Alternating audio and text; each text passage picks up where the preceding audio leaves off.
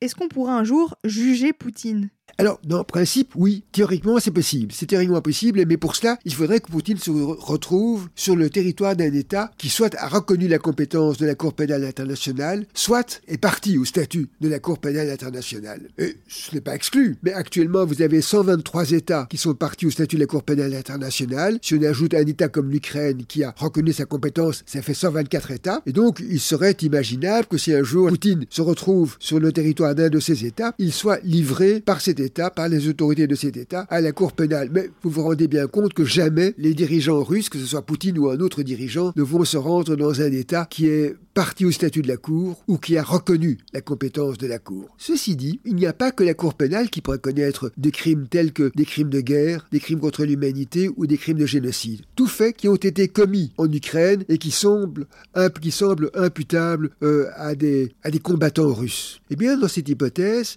de tels crimes sont des crimes qui doivent être punis, qui doivent être poursuivis dans tous les États du monde, en fonction de ce qu'on appelle la compétence universelle. Et donc, euh, si un jour un militaire russe se retrouvait en Belgique, la Belgique connaît le principe de la compétence universelle, si euh, euh, cette personne se retrouve sur des territoires belges, eh bien, il est parfaitement possible qu'un procureur demande l'arrestation de cette personne et qu'un juge d'instruction délivre un mandat d'arrêt à l'endroit de cette personne. Bon, ça demande toute une série de nouveaux c'est une procédure quand même qui n'est pas aussi simple que cela à mettre en œuvre, mais enfin, elle est possible. Et donc, il, serait, il est parfaitement imaginable qu'un jour, les responsables des crimes commis en Ukraine par la Russie soient poursuivis, non seulement dans les conditions que j'ai énumérées devant la Cour pénale internationale, mais aussi dans n'importe quel autre État qui possède dans sa procédure pénale le principe de la compétence universelle.